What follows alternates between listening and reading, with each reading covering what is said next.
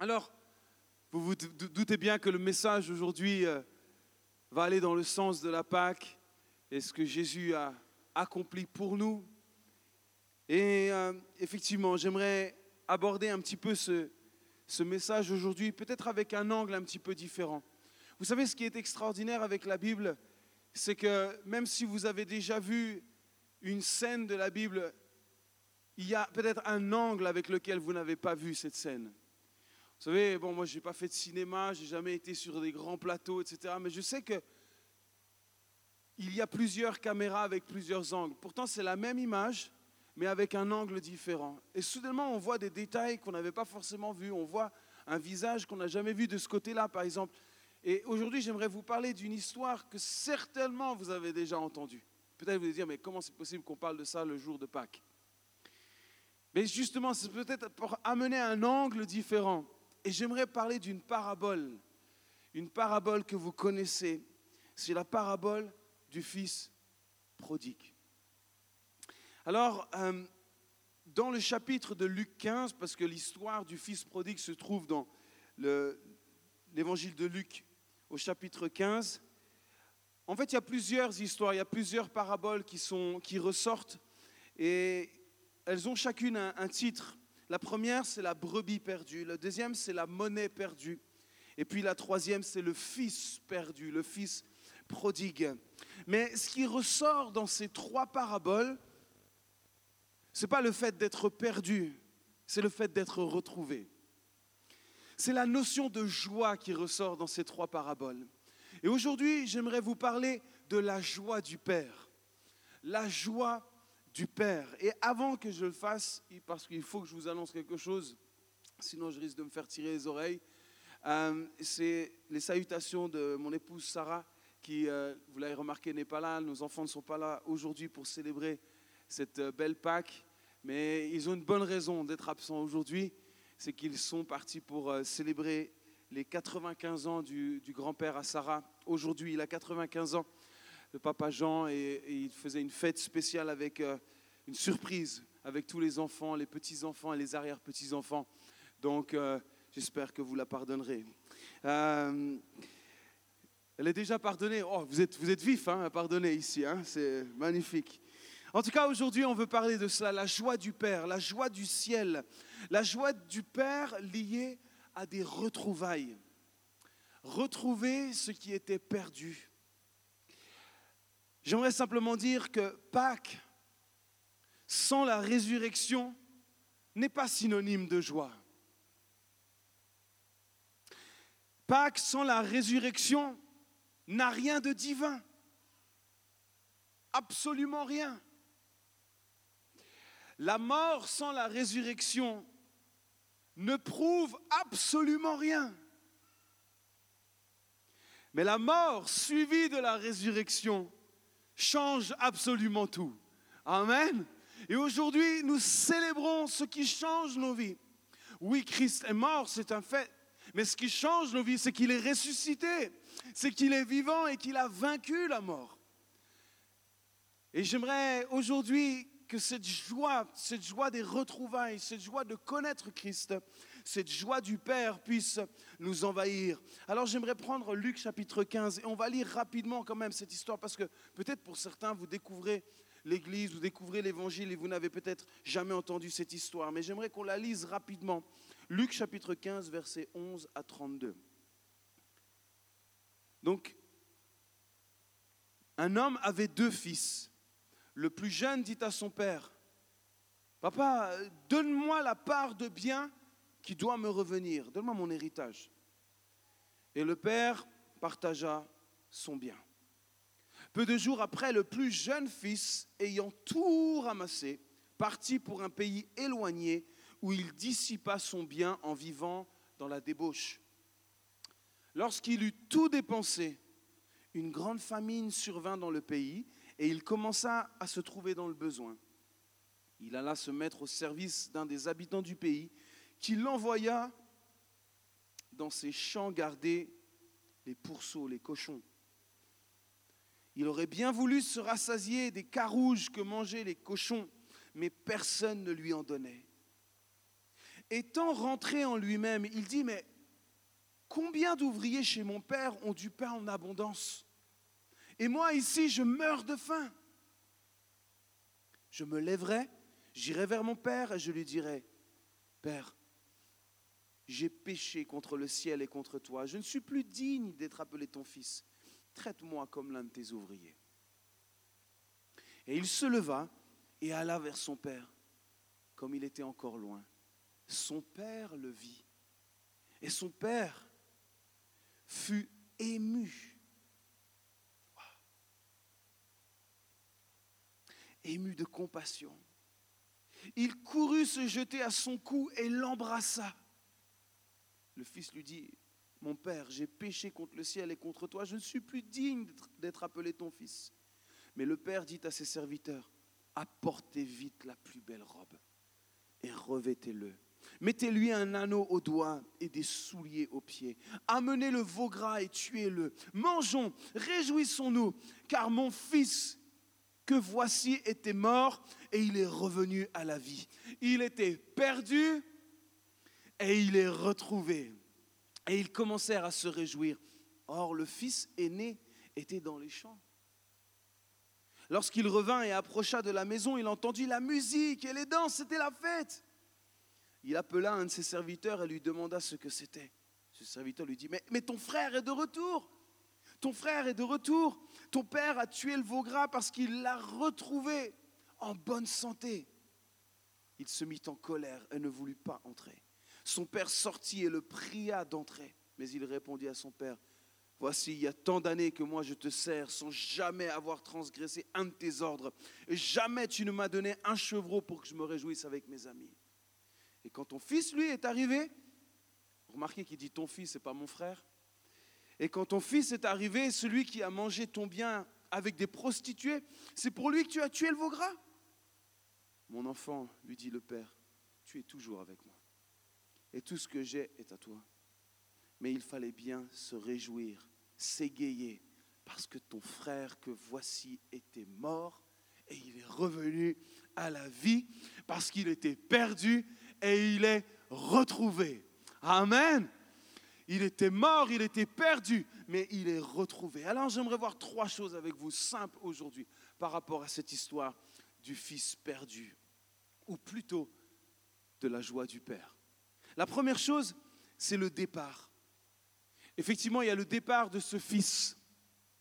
L'histoire de ce jeune homme qui, qui revendique, il revendique son héritage.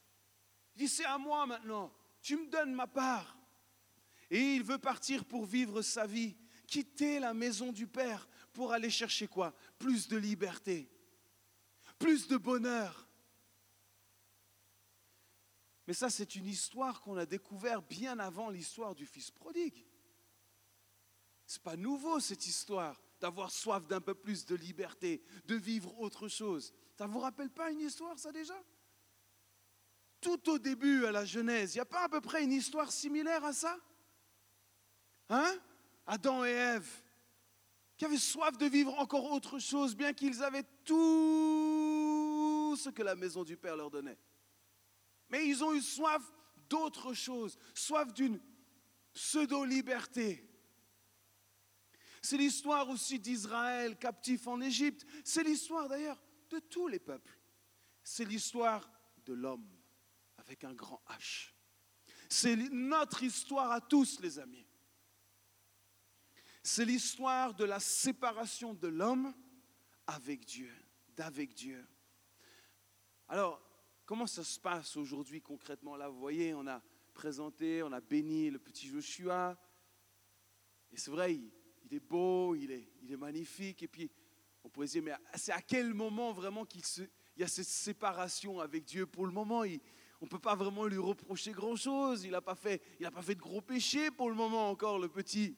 Alors c'est à quel âge? Est-ce que c'est à 3 ans, à 5 ans, à 10 ans, à 15 ans? C'est à quel âge vraiment qu'il y a cette séparation? Écoutez bien cela aujourd'hui. La réalité, les amis, c'est que nous ne sommes pas nés, nous, dans la maison du Père. C'est qu'on est né dans un pays lointain. Le Fils, lui, était né dans la maison du Père. Mais nous, nous ne sommes pas nés dans la maison du Père. Nous sommes tous nés dans un pays lointain. Est-ce que nous avons choisi ce départ, nous? Non. Adam et Ève l'ont choisi. Et nous vivons les conséquences de ce choix aujourd'hui. L'homme a été exclu de la maison. Ou plutôt, l'homme s'est exclu de la maison tout seul. Parce que Dieu ne l'a jamais exclu. C'est l'homme qui a choisi de partir. Et c'est toujours comme ça d'ailleurs. Hein. C'est l'homme qui à un moment donné dit, je veux vivre ma liberté. Et aujourd'hui, en fait, nous vivons les conséquences de cela. Nous avons dû fuir. Le péché nous a empêchés de revenir à la maison. Et ça, tout homme qui est né après Adam et Ève, né séparé de Dieu. C'est le péché originel, le départ de la maison paternelle. Alors ce n'est pas lié à un acte, un geste ou une décision que vous prenez aujourd'hui. Que vous ayez six mois, deux ans, 20 ans, ou 75 ans, ou 95 ans, ce n'est pas lié à cela. Mais c'est lié à un acte qui a eu lieu avant nous, bien avant vous, bien avant vos grands-parents, vos arrière-grands-parents. Ça date de bien longtemps. C'est le début de l'humanité. Dans l'histoire que nous venons de lire, qu'est-ce qui se passe? C'est que le fils va quitter la maison du père. Pourquoi? Pourquoi il va quitter la maison du père? Quelle est la motivation? Qu'est-ce qui l'incite à quitter cette maison où il a tout? En fait, ce qui le pousse, la simple raison, c'est qu'il convoite la place du Père. Qu'est-ce que ça veut dire? Ça veut dire qu'il y a la convoitise d'être lui-même sans son Père. En fait, il veut vivre mais sans la présence de son Père. Il veut vivre seul et loin de lui. Et je crois que c'est dans cette convoitise qu'aujourd'hui tous les hommes vivent. Ils veulent vivre seuls, loin de la maison du Père. Ils veulent vivre leur vie, leur liberté. Je veux vivre libre. Nous sommes dans un pays libre où il est interdit d'interdire. Ah oui, c'est la France, les amis. Montrer à quel point aujourd'hui dans notre pays l'esprit humaniste est présent. Il est interdit d'interdire, je veux vivre loin. Personne ne doit me dire ce que j'ai à faire ou à dire. Ça, c'est dans l'homme. C'est la nature de l'homme aujourd'hui. Pourquoi? Parce que nous sommes nés dans un pays lointain. Très lointain. Alors, le Père, lui, va laisser, va laisser aller son Fils. Et ce qui est assez interpellant dans cette histoire, c'est que le Père n'essaye pas vraiment de le retenir. Vous avez remarqué ça? Pas mais non, fils, on peut peut-être s'arranger. Viens, on va négocier quelque chose, mais oh, peut-être j'ai mal agi. Peut-être, oh, qu'est-ce que j'ai fait? Oh, oh, mais non, tu ne peux pas partir comme ça quand même. C'est triste. On voit le père un petit peu détaché même. Il le laisse en fait. Il le laisse partir. Et souvent on entend cette question de la part des hommes. Si Dieu existe, pourquoi il nous laisse partir? Pourquoi tant de mal dans le monde? Vous avez déjà entendu ces questions. Pourquoi tant de souffrance? C'est simple, les amis. Parce que l'homme ne veut pas faire la volonté du Père. Et en plus, après, l'homme a le culot d'accuser Dieu de ne pas l'obliger à le faire. C'est ça qui est dingue. Mais si vraiment il y avait Dieu, pourquoi il ferait ça? En fait, on l'accuse après. Le Père, le Père ne pouvait pas obliger quelqu'un à demeurer chez lui. Il ne le pouvait pas. Il est impossible que celui qui, veuille s'en aller soit retenu. Ce n'est pas possible. Celui qui veut partir, il peut partir qu'il parte. C'est son droit. Il y a cette, cette possibilité pour sa vie. Ce qui est beau dans cette histoire, c'est que le Père court le risque de l'amour. Et le risque de l'amour, c'est cette liberté.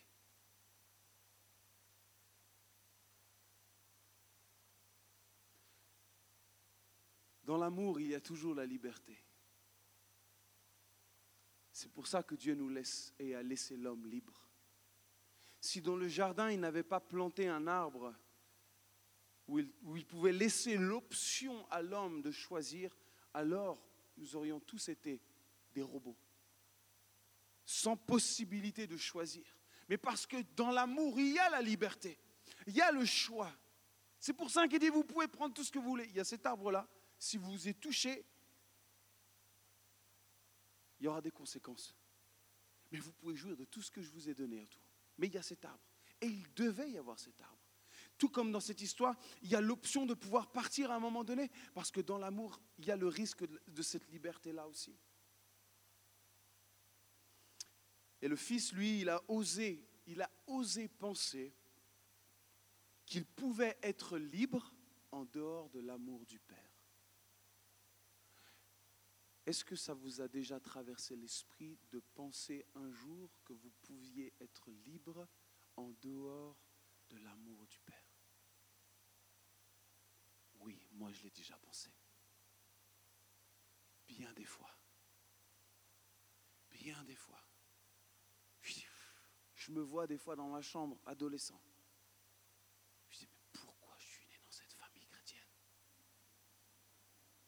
Ça vous fait rire, mais moi j'étais énervé. Pourquoi je suis né ici? Pourquoi je ne suis pas né dans une famille normale? Je pourrais faire d'autres choses. Ça m'énerve. Ce désir en fait de quitter la maison paternelle, qui pourtant était magnifique, un cadeau, mais je ne le voyais pas ce cadeau. Je voyais une pseudo-liberté en dehors de la maison. Et c'est exactement ce que le fils prodigue voyait aussi. Il voulait être réellement libre. La vraie liberté. On voit où cette vraie liberté l'a emmené. Pourquoi? Parce que la triste réalité, c'est que ce genre de liberté, on ne joue pas avec. On ne peut pas essayer, juste essayer, puis après revenir. Ça ne marche pas comme ça. Ça n'a pas marché pour aucun des hommes Remarquez, Adam et Ève n'ont pas pu revenir. C'est Dieu lui-même qui est revenu vers eux. Dans le jardin, c'est Dieu qui est venu vers eux. Eux, ils ne pouvaient pas revenir vers Dieu. C'est encore Dieu qui est venu dans le jardin et dit, où, où êtes-vous? C'est lui qui est venu comme ça. Il dit, on est là, on est là, on est caché derrière le buisson.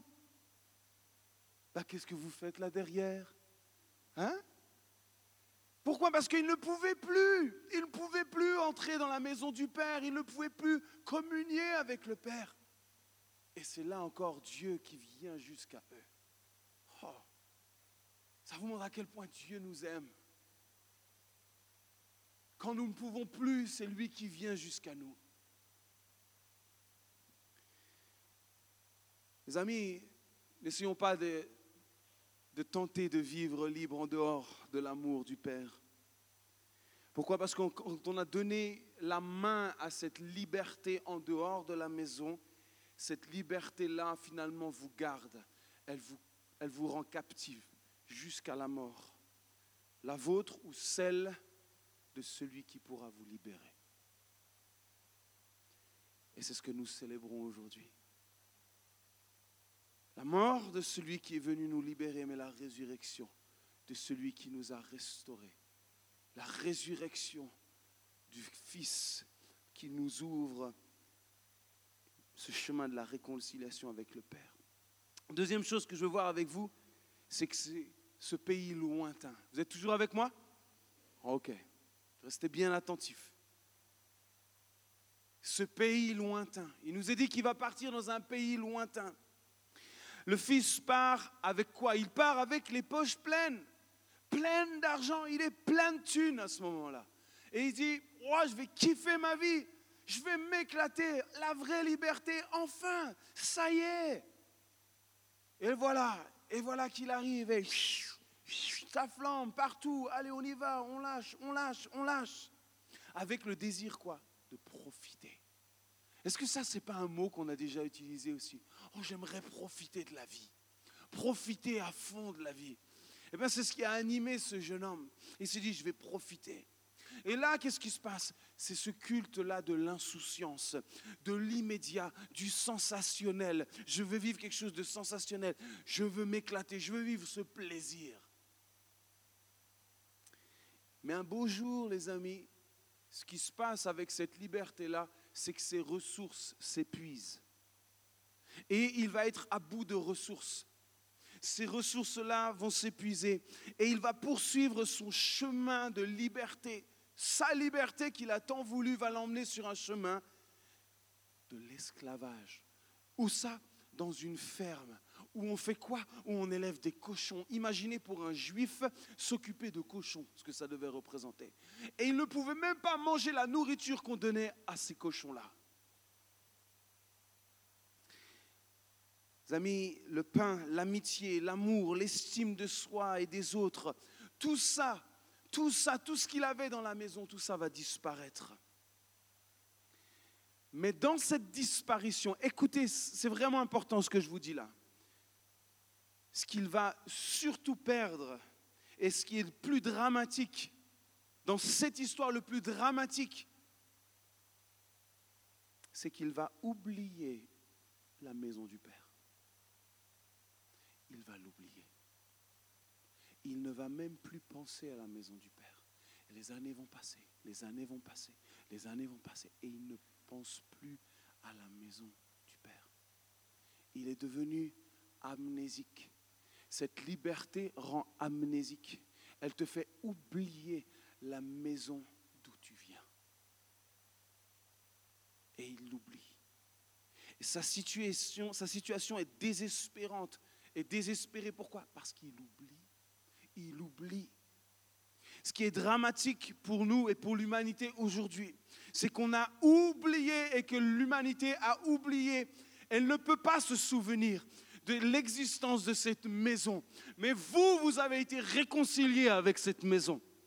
Réalisez la grâce que vous avez. Ce monde ne peut pas se souvenir. Et c'est ça le plus grand drame de l'humanité, c'est qu'elle ne peut pas se souvenir de cette maison. Le monde a perdu la mémoire. Pourquoi? Parce que ce monde a voulu vivre sa propre liberté. Rien de plus terrible, vrai ou pas? Vous avez déjà été en contact avec quelqu'un que vous avez connu ou qui vous a connu et vous discutez avec cette personne et cette personne ne se souvient plus qui vous êtes? Moi, j'ai vécu ça avec ma propre grand-mère. C'est difficile. Quand vous allez vers elle, et puis qu'elle vous regarde, elle vous dit, t'es qui toi? Mamie, c'est moi. Ton, petit-fils, ton préféré. C'est moi. Matt, c'est moi. Et t'as des enfants, toi? Ah oui, mamie, j'ai trois enfants. Ah C'est dur ce genre de moment. Où d'un coup, il n'y a plus. Elle ne se souvient plus. C'est pas qu'elle veut pas, c'est qu'elle ne peut pas se souvenir. L'homme ne peut plus se souvenir de cette maison. C'est ça le plus grand drame de l'humanité aujourd'hui. Il ne peut plus se souvenir. Alors comment c'est possible de rentrer à la maison? Qu'est-ce qui nous est dit dans ce texte? C'est qu'à un moment donné, il nous est dit que le Fils va rentrer en lui-même. Vous avez vu ça ou pas? Il dit, le Fils va rentrer en lui-même. Ce n'est pas dire forcément qu'il va y avoir un temps d'introspection et de dire, oh là là, il faut que je rentre en moi-même. Mmh. Ça n'a rien à voir avec quelque chose comme ça, ok? Ça, c'est ce qu'on appelle le plus beau des miracles. C'est quand le Saint-Esprit vient illuminer ta vie. Oh, quand aucun homme ne peut te ramener cette mémoire, te faire vivre cela, il n'y en a qu'un qui peut le faire, c'est le Saint-Esprit. Envoyé par Dieu lui-même pour illuminer ta vie, te dire, ouvre les yeux, reviens à toi-même, reviens à la source, reviens à la maison. Ton Père t'appelle, reviens, reviens. Mais oui, mais oui, c'est évident. Et là, le Fils va revenir en lui-même. rentrer en lui-même. Cette lumière va lui rappeler d'où il vient. Aujourd'hui, les amis, la Bible, la parole de Dieu a pour but de sans cesse nous rappeler notre histoire et nous rappeler à qui nous appartenons cette parole et cette lumière sur notre sentier, sur chaque pas que nous faisons, elle vient nous rappeler à qui nous appartenons. Elle vient nous rappeler, oh, je suis de cette terre, mais mon royaume est là-haut. Oh, je suis ici, mais mon cœur appartient à celui qui est là-haut. Oh, mes pensées, oui, je suis encore un homme, mais j'ai les pensées de l'Esprit Saint en moi. Et c'est lui qui me fait avancer ici-bas sur la terre. Je suis là, mais tout est là-haut en fait. C'est cette parole en fait qui nous fait vivre et qui nous rappelle sans cesse. C'est pour ça, méditer la parole, c'est ne pas permettre à votre mémoire humaine, à votre amnésie de prendre trop de place, à cette liberté humaine de contaminer votre cœur et nos cœurs et nos pensées au point de nous faire oublier qu'il y a un Père qui nous attend, qui nous chérit et qui nous aime mais c'est laisser la lumière de l'Esprit de Dieu illuminer nos cœurs, illuminer nos vies dire, je t'attends à la maison. Wow. Au moment où tu te souviens, qu'est-ce qui se passe? L'espérance renaît. Il y a l'espérance, tout d'un coup, on voit dans l'histoire de ce jeune homme que tout d'un coup, il y a l'espérance. Mais oui, là-bas, je peux manger, là-bas, je pourrais, ma vie pourrait retrouver un sens, retrouver une sécurité, retrouver un goût on voit qu'il a, y a quelque chose qui se passe. Et qu'est-ce qu'il dit? Mon père, mon père. C'est les premiers mots qui mon père. C'est la maison de mon père, mon père, mon père. Le fils veut retrouver la maison. Pourquoi? Parce qu'il n'en peut plus. Il n'en peut plus, il est au bout du rouleau. Il est prêt même à être le plus petit des serviteurs dans la maison, à être à la dernière place. Mais ce qui compte pour lui le plus, c'est quoi? C'est de retrouver son Père. Peu importe la place qu'il a, ce qu'il veut, c'est être proche de son Père. C'est être à côté de son Père. C'est être dans la maison familiale. C'est se retrouver avec tous ceux qu'il connaissait, retrouver les odeurs de la maison, retrouver tout ce qu'il tout ce qui, tout ce qu'il a construit. Il a besoin de revenir aux sources. Peu importe la place, le plus important, c'est d'être là où le Père se trouve. Alors, je termine. Je termine avec mon dernier point, quand même, qui est le titre de mon message, la joie du Père. Oh, ce moment, cette scène extraordinaire.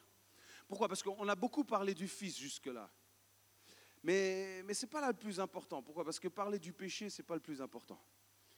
OK? C'est jamais important de parler du péché dans tous les cas. C'est jamais très intéressant. Pourquoi? Parce que la personne intéressante dans cette histoire, ce n'est pas vraiment le Fils, c'est le Père. C'est le Père qui est important. Pourquoi? Parce que cette histoire, elle nous révèle le visage du Père. Elle nous révèle le cœur, la nature du Père.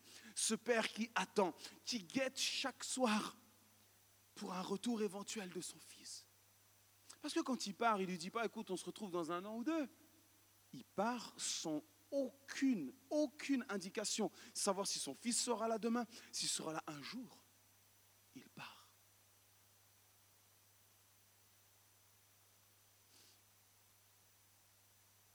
Une fois, avec Sarah, ça nous est arrivé d'avoir perdu Jade.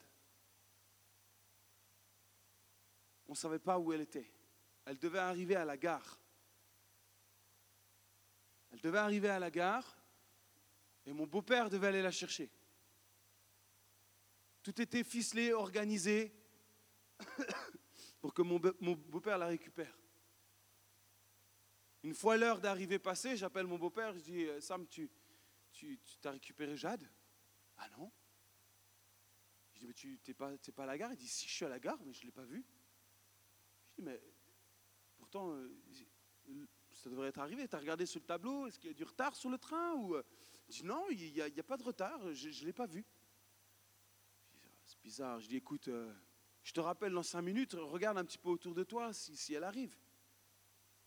Cinq minutes après, je l'appelle, je dis Sam, c'est bon, tu es avec Jade? Il dit Matt, Jade n'est pas là. Ça faisait cinq minutes. Et déjà en cinq minutes, il y a déjà cette, première inquiétude qui arrive. Mais bon, il y avait ma femme à côté, alors il fallait que je fasse comme si ça allait. C'est rien, chérie, ça va aller. Ah, t'inquiète pas. Au fond de moi, j'étais déjà pétrifié. 5, 10 minutes, un quart d'heure. Je dis, Sam, où est Jade? Il dit, Matt, j'ai fait le tour de la gare, je ne la vois pas. Le train est déjà reparti. Je dis, elle s'est peut-être endormie dans le train. Peut-être elle s'est endormie dans le train. Le problème, c'est qu'elle n'avait pas son téléphone ce jour-là. Pas de téléphone. Donc, je dis, peut-être elle va se réveiller, elle va se retrouver je ne sais pas où. Et puis là, tout, on se fait mille et un scénarios, en fait, à ce moment-là. On imagine plein de choses. Qu'est-ce qui peut se passer? Comme les bonnes fins, et puis comme des fois, on se dit, mais oh là là, oh là là. 20, 25 minutes. Sam, où est ma fille? Et lui, il était en panique aussi. Il dit, Matt, je t'assure, j'ai tout fait. Elle n'est pas là.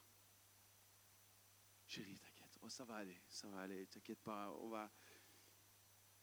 Et à un moment donné, j'ai comme une étincelle. Ça arrive très rarement, très rarement, mais ça arrive des fois. Comme ça, de temps en temps, ça me vient. Et là, je dis, mais Sam, t'as été sur le quai de la gare? Il dit, non, pourquoi j'irai sur le quai? Je dis, mais Sam, nous, notre fille, on a toujours appris, tu attends sur le quai.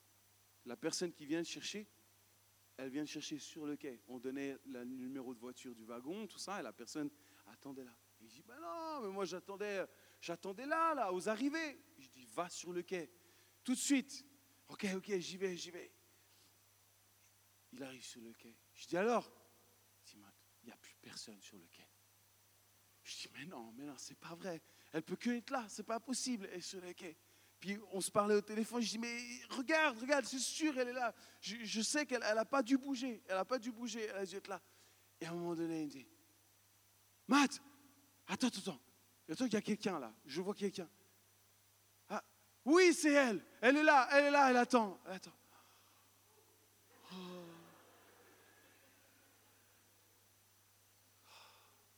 Chérie, je te l'avais dit. Pourquoi tu t'inquiètes? J'avais le cœur qui battait la chamade comme un truc. Et en fait, il était juste pas allé au bon endroit. Il n'avait pas eu les bonnes indications. il s'est pris une soufflante par sa femme après, parce qu'elle lui avait dit, etc. Enfin bref. Mais on l'avait retrouvé. Ça a duré une demi-heure. Imaginez le père. Il le laisse partir. C'est pas qu'il a disparu, c'est qu'il le laisse partir. Sans savoir si un jour il va revenir.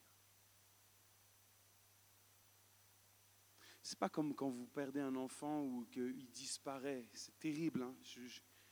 Je, n'ose même pas imaginer ce que des parents peuvent vivre dans ces situations où des fois ils perdent leur enfant, ils ne savent pas où il est pendant des mois, des années, parfois des décennies. Ils ne savent pas s'il est vivant, où il est. Mais lui, c'est lui qui l'a laissé partir. Il lui a donné l'héritage, il dit va. Et pourtant, chaque jour, il est là et vient regarder. Est-ce qu'il va revenir? Est-ce qu'il Est-ce ce soir. Et il se met au balcon et il regarde l'horizon. Non, pas aujourd'hui. Et chaque jour, est-ce qu'il va revenir? Est-ce qu'il va revenir? Est-ce qu'il est vivant? Est-ce qu'il va bien? Est-ce qu'il est en bonne santé? Ce père qui souffre, qui angoisse, qui attend, et puis enfin, ce jour arrive, après des années, des années à croire, des années à espérer. Enfin, il voit une silhouette. Une silhouette qu'il connaît, il reconnaît cette silhouette. Il reconnaît la démarche de son fiston. Il le sait, c'est lui, c'est mon fils. Et le, le père qui n'a jamais cessé de croire qu'il reviendrait un jour, eh bien cette fois-ci c'est bon, il le voit enfin. Il nous est dit comme, comme, le, comme il était encore loin, le Père le vit. C'est-à-dire que le Père voyait loin, il regardait au plus loin, il regardait l'horizon au loin, il dit, mais est-ce qu'un jour je vais voir cette silhouette arriver? Et puis là, il nous est dit, il ne peut plus attendre. Le Père se met à courir. Le Père sort de chez lui. Il court Et peut-être on se dit, mais ça c'est normal, après tant d'années. Mais ce qu'il faut savoir, c'est que dans la culture juive, dans la tradition juive du moment, la dignité d'un homme de l'âge du père lui interdisait de courir. À son âge, on ne court plus. On est digne. C'est plutôt les gens qui viennent vers nous, plutôt qu'à nous, personnes âgées, d'aller vers les autres. Mais lui, il y va. Il laisse parler ses sentiments, son amour au-dessus de sa propre dignité. Il laisse exprimer cet amour intense. Il va le prendre et il va l'embrasser. C'est la première chose qu'il va faire, il va l'embrasser. C'est lui qui va faire la première démarche au lieu d'attendre les explications. Il aurait pu très bien attendre et puis dire, bon alors, ça y est, t'as fait le tour Alors, c'était bien? Hein? T'es fier? Non, c'est pas du tout cette attitude qu'on voit là. Oh, le vrai visage du Père se révèle. Il court, il prend, il l'embrasse. C'est lui qui prend les devants, c'est lui qui vient jusqu'au jusqu'au Fils. Le Père va le restaurer. Il va restaurer son Fils bien-aimé. Il va lui donner quoi? Il va lui donner la plus belle tunique. Et il y a de fortes chances que ce soit une des tuniques du Père d'ailleurs. Une des plus belles tuniques. Il va lui donner un anneau un anneau au doigt. C'est pas rien un anneau au doigt, c'était le signe d'authentification de la famille à qui tu appartiens. Il l'a restauré immédiatement. Il a dit, tu es mon fils, tu as toujours été mon fils et tu seras toujours mon fils. Et il l'a restauré dans son statut. Il a dit, reprends ton anneau. Tu es de la maison, tu es mon fils. Il lui a donné des sandales. Peut-être encore un détail pour vous, mais les seuls qui marchaient pieds nus à l'époque, c'était les esclaves. Mais le maître et ses fils étaient les seuls à pouvoir porter des souliers. Tout de suite, il lui a donné des souliers. Il l'a restauré. Le fils, lui, n'a rien dû comprendre. Il s'est dit, je vais y aller par la petite porte, je vais essayer de me faire tout petit. Ce que je veux, c'est juste retrouver dans la maison du Père. Et là, il y a le père qui sort, qui l'embrasse, qui dit Viens, viens, je vais te donner chance prends un anneau, prends des souliers, tu le vos gras, faisons la fête. Waouh Tu n'as rien dû comprendre. Bouleversé, chamboulé, submergé par l'amour de Dieu. Inattendu, inexprimable. Waouh. Il espérait juste être traité comme un domestique finalement. Il est traité comme un roi. Voilà le vrai visage du Père. Voilà la joie du Père quand un de ses enfants, un seul, rentre à la maison. Un seul. C'est pour ça qu'à l'église, quand on célèbre les temps de baptême, oh, c'est la joie. Déjà, on vit une partie de cette joie. je crois que le Seigneur nous fait partager cette joie, mais imaginez la joie que le Père a quand une de ses brebis, un de ses enfants revient à la maison ou au moment où il sort de l'eau comme ça, dit dans la mort et dans la résurrection. Oh, le Père l'accueille les bras grands ouverts. Bienvenue à la maison. Quelle grâce. Ça, c'est notre Père. Le Fils a fait la joie du Père. Vous m'entendez? Le Fils a fait la joie du Père. Avant que Dieu fasse notre joie, nous avons à faire la sienne. On ne voit pas ça souvent comme ça, de cette manière-là. Mais avant que Dieu fasse notre joie, vous allez faire sa joie. Vous êtes sa plus grande joie. C'est pour ça que quand l'apôtre Paul parle de ses amis chrétiens, il dit, vous êtes ma plus grande joie. Vous êtes ma plus grande joie. Je pleure pour vous. Je prie pour vous. Vous êtes ceux que Dieu m'a donné, m'a confié. Vous êtes ma plus grande joie. On retrouve cet amour du Père là. Et ce soir, cet après-midi, Dieu n'a pas changé. Dieu nous aime. Dieu vous aime. Dieu m'aime. Et nous faisons sa plus grande joie quand nous venons et revenons à la maison du Père. quelle grâce La joie que le Fils éprouve et cette joie qui déborde sur lui, qui l'environne. Mon Fils était mort, mais il est revenu à la vie. Aujourd'hui, qu'est-ce que nous célébrons? La Pâque, la résurrection. Imaginez la joie du Père quand Jésus est sorti du tombeau. Oh là là là là là là. Imaginez quand son propre fils, son fils unique, son fils bien-aimé, il l'a vu, il l'a vu être meurtri. Il l'a vu quand on lui a planté les clous. Il l'a vu quand on lui a planté les pieds. Il l'a vu quand on lui a percé le côté. Il l'a vu quand il angoissait dans le jardin de Gethsemane que des grumeaux de sang coulaient sur son front. Il a vu quand on a mis cette couronne d'épines et qu'on l'a enfoncée dans son cuir chevelu jusqu'à ce que ça perce son crâne. Il a vu tout ça. Il l'a vu. Et Jésus avait la liberté de dire, je remonte. C'est trop dur pour moi.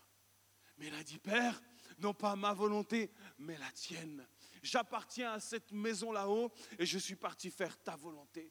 Et le Père a vu, il a vu, il était fier de son Fils et aujourd'hui, le Fils reste la plus grande fierté du Père. Quand vous parlez de Jésus, vous rendez le Père heureux. Quand vous chantez au, sujet de Jésus, vous rendez le Père heureux. Pourquoi? Parce que le Père est toujours fier de son Fils encore aujourd'hui. Il regarde son Fils qui est à sa droite, il dit, Fils, je suis tellement fier de toi tellement fier de toi. Tu es mort, mais tu es ressuscité. Et par ta résurrection, ce n'est pas un, c'est des millions et des millions et des millions de mes enfants qui vont pouvoir rentrer à la maison grâce à toi. Merci d'avoir accompli ce que tu as accompli. Parce que tu as ouvert les portes de la maison. Jésus a ouvert les portes de la maison. Alléluia.